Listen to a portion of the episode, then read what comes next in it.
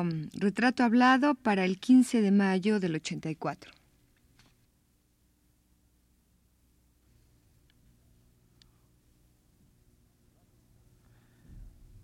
Radio UNAM presenta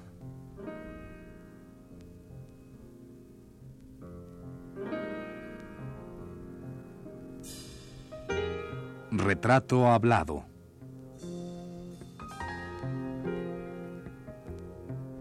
Félix Pita Rodríguez.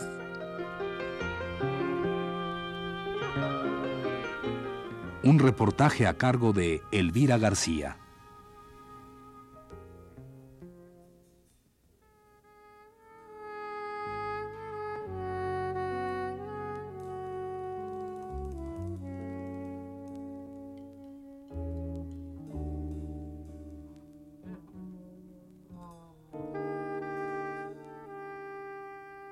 Yo he de morir en la mar, que verde mi muerte limpia, no me podrán encontrar.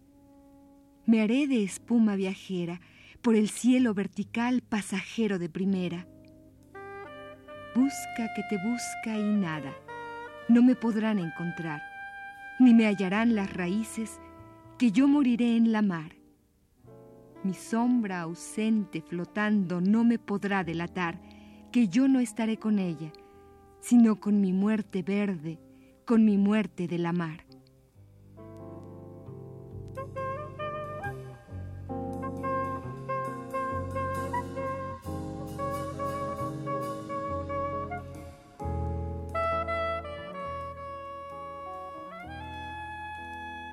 Yo he de morir en la mar es el título del poema que usted acaba de escuchar.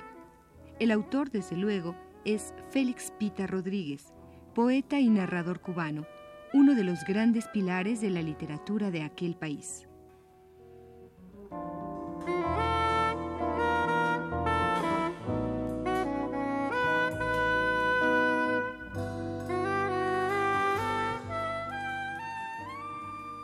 Hemos hablado anteriormente de la trayectoria que sigue la vida de Félix Pita Rodríguez, quien acumula experiencias a lo largo de sus viajes los viajes juveniles y de la época de madurez.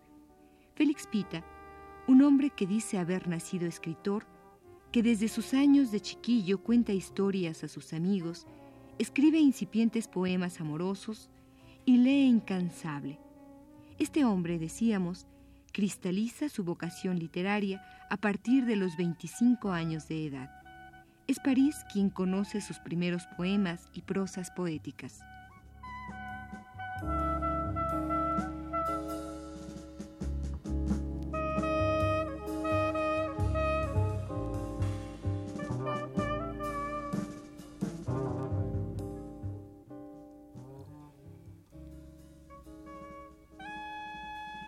Primeros poemas, escritos entre el año 29 y el 34, denotan, según afirma Aimé González Bolaños, prologuista de las obras completas de Félix Pita, una búsqueda que incluye tanto la experiencia vanguardista como la surrealista. A partir del conjunto poético titulado Corcel de Fuego, así como de los cuentos poemáticos de fina estructura literaria, donde destaca el que lleva el título de Montecallado, la creación literaria de Félix Pita sigue ya una marcha firme.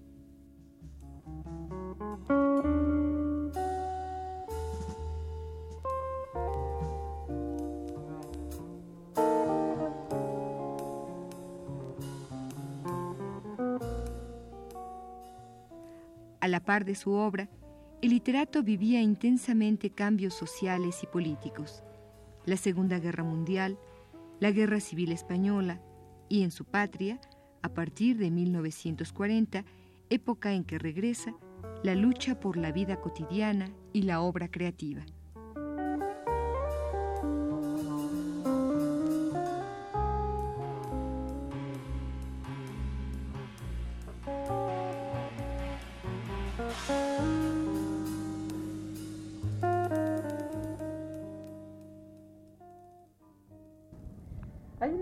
Parte muy linda de un libro que usted, eh, que tengo aquí muy cerca, que se llama historia tan natural, hay una parte donde, donde usted dice, dedica una serie de poemas a sus amigos pobres.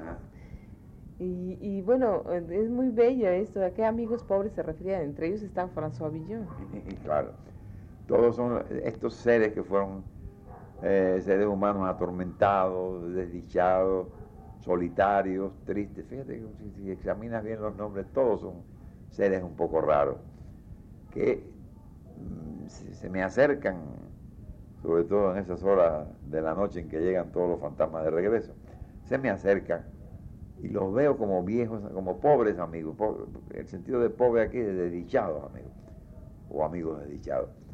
Eh, estuvieron todos ellos dentro de mí durante años y cuando me empecé a escribir esos poemas, pues empezaron a surgir todos.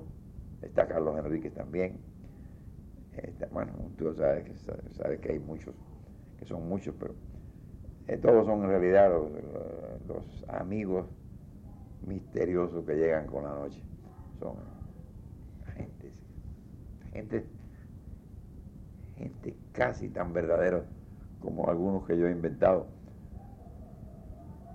y que sigo pensando que los habré inventado yo o es que existieron alguna vez y yo no lo, puedo recordar ahora. Estos amigos eh, e influencias de alguna manera para usted, para su vida y para su literatura, era también porque, o sea, si usted los hace amigos suyos, aunque ya no existan, era porque había una coincidencia de su vida, de su manera de vivir, de su manera de querer seguir viviendo la vida, ¿no? Evidentemente. Evidentemente son afinidades misteriosas.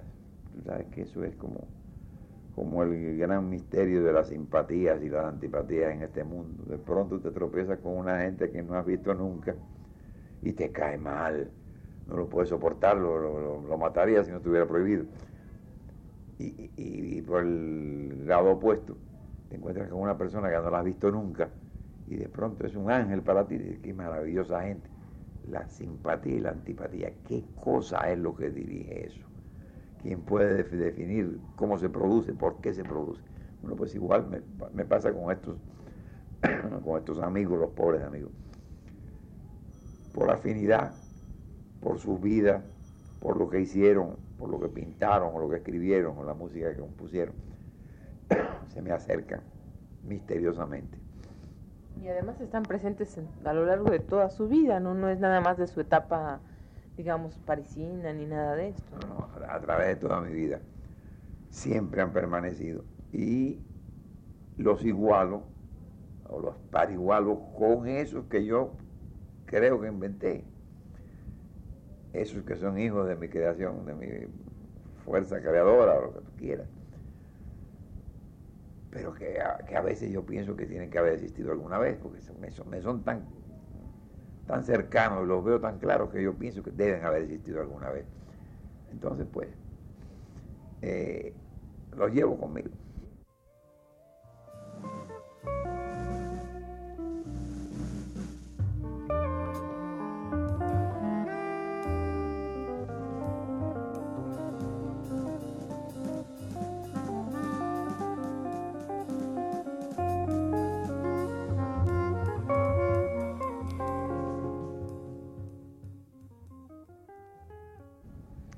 Hablemos ahora de su, su, viaje a España, que tiene que ver con la, con la Guerra Civil Española. Y es una misión que usted va a cumplir ahí. Bueno, yo estaba, yo estaba en, España en el momento del triunfo del Frente Popular en España, en el año 36. Encontré una muchacha por allá, una rusa, vivía en Madrid, y nos emparentamos inmediatamente, nos hicimos amigos y compañeros. Entonces me dice, ¿qué tú estás haciendo aquí? Ya llevaba dos años por ahí. Había estado un tiempo en Marruecos, en Tánger, con otra muchacha. Y eh, me dice, ¿por qué no vamos no, no regresar a París? Digo, bueno, vamos a París. todo me era igual. Todo me era igual. Me fui a París con ella. Esto pasó dos o tres meses nada más antes del estallido de la rebelión fascista. Yo había asistido al al triunfo del Frente Popular en España, había estado allí. Vi la alegría de aquel pueblo después de las elecciones con el triunfo de la izquierda. Bueno, de la izquierda, lo que se llamaba la izquierda entonces, porque no había realmente una organización de izquierda poderosa. Había un partido comunista, un partido socialista, pero faltaba la unidad necesaria. Bueno, me voy a, París y a los tres meses de regreso de España estalla la rebelión. Inmediatamente surge la, otra fuerza escondida mía, la de mi amor por, por los pueblos en revolución. Y me reúno con un grupo de compañeros, de estudiantes, algún artista, y fundamos un comité de ayuda a la República Española. Enseguida, esto fue en los primeros días de la, de la rebelión fascista. Ahí estaba César Vallejo, entre ese grupito que, este fundó, que fundamos ese comité. Estaba César Vallejo, había otro peruano, Gonzalo Mor, estaba el pintor Julio Girona, estaba yo, un grupo de gente. Decidimos publicar un boletín eh, para mandar a América la verdad sobre la guerra de España, porque estaba naturalmente toda la, confusión inicial y la mentira establecida como, sistema por las agencias de defensa reaccionarias. y empezamos a tratar de hacer esto. Claro, no teníamos dinero, el boletín costaba, pero la delegación de propaganda del gobierno español eh, se interesó por esto. Vio el boletín que habíamos hecho uno o dos números comprendió que aquello podía ser útil para la República y nos llamó. Me llamaron a mí especialmente y me dijeron, ¿tú quieres hacerte cargo de esto aquí? Aquí tenemos los elementos, el papel, la máquina, ¿cómo se llama eso? El mimeógrafo. Todo lo que hace falta para que esto se haga bien, digo yo, sí, yo encantado. ¿Cómo no vamos a trabajar en eso? Entonces otro amigo y yo entramos a trabajar ahí. en eso estuvimos un tiempo. Cuando llega el año 37, el Congreso de Escritores que va a celebrarse en Madrid. Entonces llega de México Juan Marinelo con Nicolás Guillén. Carpentier vivía en París ya desde el año 28 y yo que estaba en París también. Entonces allí se estructuró la delegación cubana, que quedó formada por Marinello, Guillén, Carpentier y yo, para ir al Congreso de Escritores en en Madrid. Fuimos. Aquel congreso fue algo extraordinario, increíblemente importante, tanto por la calidad de la gente que estaba allí, América y Europa, sino por la revelación que comportó el Congreso. Porque allí se denunció todo lo que estaba pasando, se denunció toda la infamia que iba que iba a cometerse contra el pueblo de España. Se planteó el peligro que representaba aquel aislamiento del pueblo español, la traición de la pseudodemocracia, todo lo que se planteó en aquel Congreso. Fue algo notable porque lo que allí se denunció y allí se planteó se fue produciendo poco a poco en el futuro inmediato.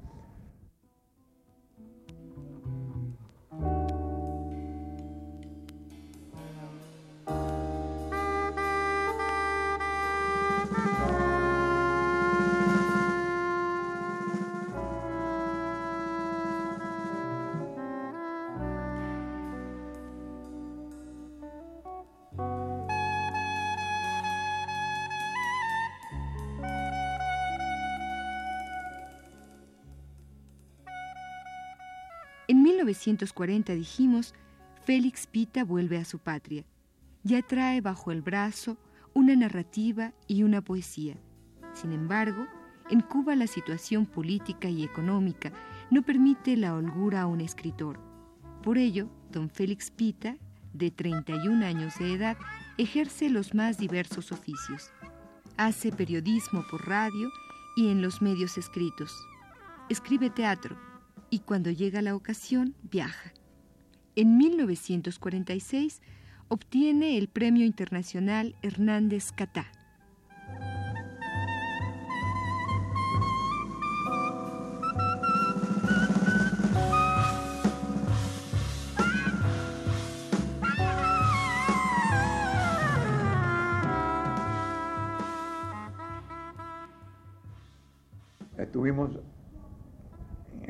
Congreso bajo las bombas, como la llamó alguien, en Madrid. Y regresamos después a, a París.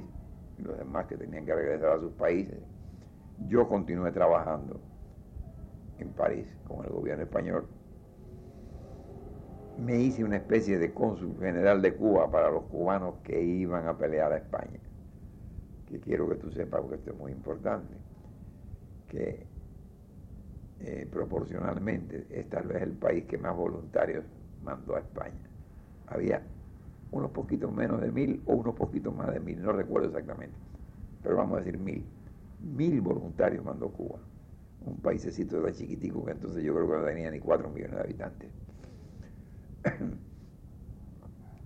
Pero que demuestra algo que ahora, si uno quiere buscar raíces, las encuentra allí. El espíritu de solidaridad, de, solidaridad internacional, que ya en aquel momento se demostró con la cantidad de cubanos que fueron a pelear a España y que muchos murieron allí.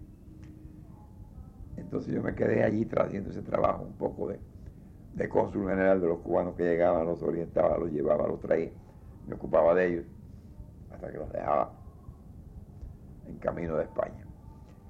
Eh, después de la derrota, cuando los campos de concentración, seguí trabajando con esto, con ellos, hasta que logré embarcar a la mayor parte de ellos, yo y un grupo de gente que nos pusimos en ese trabajo. Y ya al final ya en el año 40, la policía francesa ya me estaba molestando un poco. Ya yo les preocupaba, como si yo fuera un temible terrorista o algo así. Ya me preocupé, me, tenían entre ojos. Me llamaron, me hicieron proposiciones deshonestas, un poco como tratando de que yo les sirviera de informante sobre los latinoamericanos que llegaban. Entonces yo consulté esto con los españoles, con los comunistas, los del Partido Comunista Español. Y les dije, ustedes creen que esto vale, yo me quedo, no tengo ningún temor de Me dijeron, tú te vas enseguida de aquí, que eso es la mayor amenaza que puede haber para ti. No tienes nada que quedarte ahí, que eso no serviría de nada y te estaría jugando la vida, vete. Y entonces ya en el 40, en uno de aquellos barcos que se habían cargado de españoles y de cubanos también, principalmente españoles, que vinieron a, para América, huyendo del, de la catástrofe, ya había, había producido naturalmente la derrota y se avecinaba la guerra. Entonces, uno de aquellos barcos que después siguieron para México y que muchos españoles entonces quedaron en México, fundaron aquellas cosas de editorial y todas aquellas cosas en México que aportaron una corriente de inteligencia y de vida muy interesante para México y que en Cuba no las aprovechamos, no supimos aprovecharla bien, porque muchos se hubieran quedado aquí si hubiéramos sabido tratarlo bien. Llega usted, llega usted a Cuba en el año 41, 40, 40, justo. principios del 40. Entonces, de prácticamente del muelle me fui al periódico hoy, que era el órgano del Partido Comunista de Cuba. Déjame decirte que yo nunca pertenecí al Partido Comunista ni de Cuba, ni de México, digo, ni de Cuba, ni de Francia, ni de España, aunque trabajé con los tres partidos en distintas etapas de mi vida. Trabajé intensamente y presté servicio valioso. Pero no se, no se, afilió a ellos nunca. Yo, tenía la, el, el, pavor a las reuniones, a las obligaciones. El vagabundo que había en mí se rebelaba contra eso. Trabajaba más que nadie y, servía en, en las condiciones más difíciles y daba todo lo que tenía para, para los partidos comunistas de Francia, de España y de Cuba después. Pero no quería ser miembro del partido. Entonces entré a trabajar en el periódico Hoy, que era un periódico que no tenía dinero, los comunistas estaban muy perseguidos. Yo trabajé ahí durante casi tres años, en condiciones económicas muy malas, porque el partido estaba muy, pobre, el periódico no, no tenía anunciantes, en fin, lo que pasa en los países capitalistas con los periódicos comunistas casi siempre.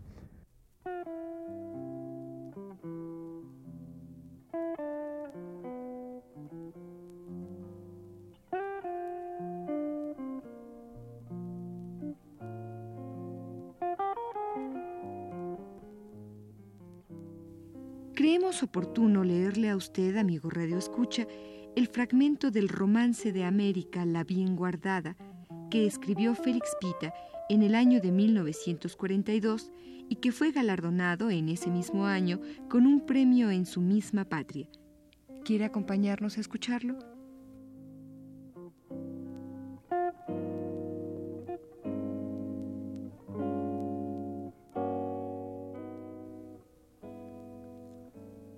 De América, alerta.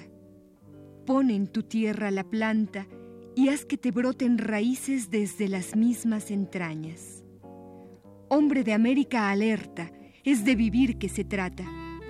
Se trata de no morir con el alma envenenada, con una cuerda en el cuello, con tu esperanza aplastada por montañas de ceniza, por odio, de rencor, de rabia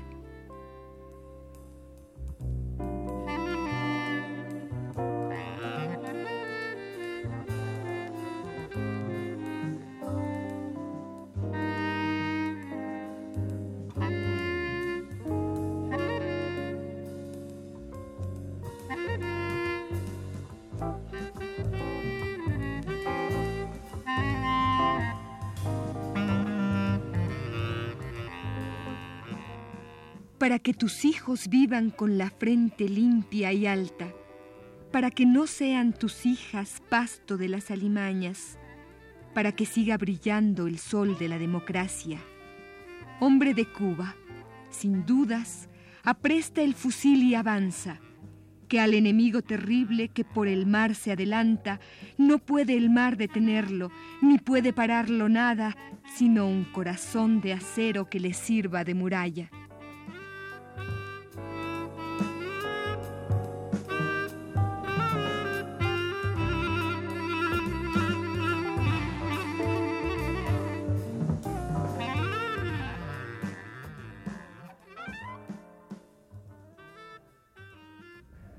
Entonces, en el año 43, eh, mejoraron las condiciones económicas, se hizo, una colecta para comprar talleres para el periódico Hoy, mejores talleres, una casa mejor. Se hizo esta adquisición y mejoró un poquito la economía nuestra, siempre muy pobre, pero bueno. Entonces, el partido hace otra colecta para comprar una planta de una emisora radial. La colecta dio fruto, se compró una emisora radial. Y entonces me declararon por decreto que yo tenía que irme a trabajar a la emisora radial. Pero si yo en mi vida he escrito una línea para radio, ¿qué voy a hacer yo ahí? Yo no sé nada de eso. Bueno, pues mira a ver cómo te arregla, porque tienes que hacerlo. Entonces pasé del periódico a la planta 1010, a la emisora 1010, que fue la emisora del partido. Compañero, aquí me inquieta ya que hemos, bueno, yo creo que han transcurrido como, como 20 o 15 años casi y, me inquieta saber qué es lo que pasa con, la, con su literatura. ¿Hay un impasse? ¿Qué pasa ahí? Bueno, durante toda la guerra de España, yo casi no escribo, o mejor dicho, es la etapa en que, más escribo, pero todo lo que escribo es información para, la prensa de, de, toda América, entrevistas con gente que podían decir algo interesante en ayuda de España. Eh, y aquel boletín Nuestra España, que era yo prácticamente el redactor único, que iba cargado de informaciones sobre la guerra, sobre la vida en España, sobre los combates, sobre todo. Así es que es probablemente la etapa en que yo más trabajo, pero en que no hay ni poemas ni cuentos, prácticamente nada. ¿Hace usted periodismo entonces? Hago periodismo. ¿Y su etapa en París? Anterior. Sí, nunca escribí mucho pero escribía los cuentos que me mandaban a la revista Bohemia de Habana y escribía un poema cada X tiempo. Yo consideraba entonces, con aquel espíritu vagabundo que yo tenía, que yo pagaba mi estancia en, la tierra escribiendo un poema cada seis meses o, cada cuatro o cada, año, que con eso bastaba, ya estaba justificada mi, vida en la tierra. Además no tenía una gran urgencia por expresar aquello que iba viviendo cotidianamente, más bien quería guardarlo. Exactamente. Fíjate que es cuando llego a Cuba, en el año 40, cuando empiezo a escribir unos cuentos que están entre mis mejores cuentos, y es cuando descubro que aquellos cuentos venían de Aquiles Cerdán 18 y del Istmo de Tehuantepec y de Veracruz y de México y de Guatemala, de aquella vida de entonces, que no había aparecido en mi literatura durante esos 15 años. Escribo una serie de cuentos y entonces me doy cuenta de eso que estoy diciendo, que, que era el acopio, y empiezo a pensar que yo no lo sabía, pero que estaba copiando vida para convertirla más tarde en literatura.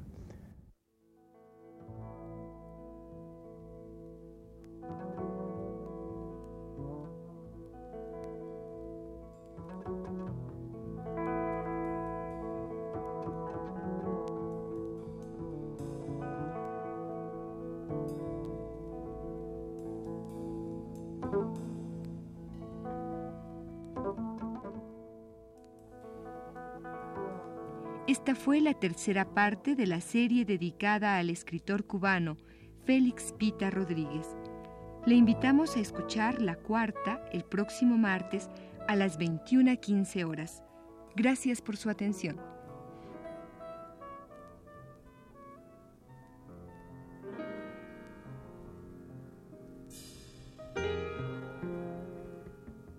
Radio UNAM presentó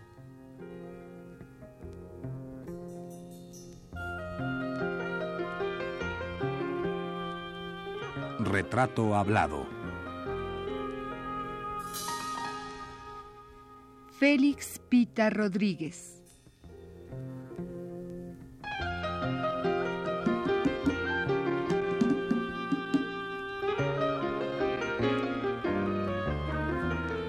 Un reportaje a cargo de Elvira García.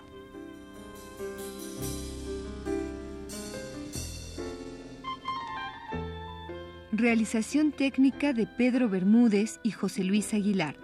Lectura de Carlota Villagrán. Una producción de Radio UNAM realizada por Georgina Suárez.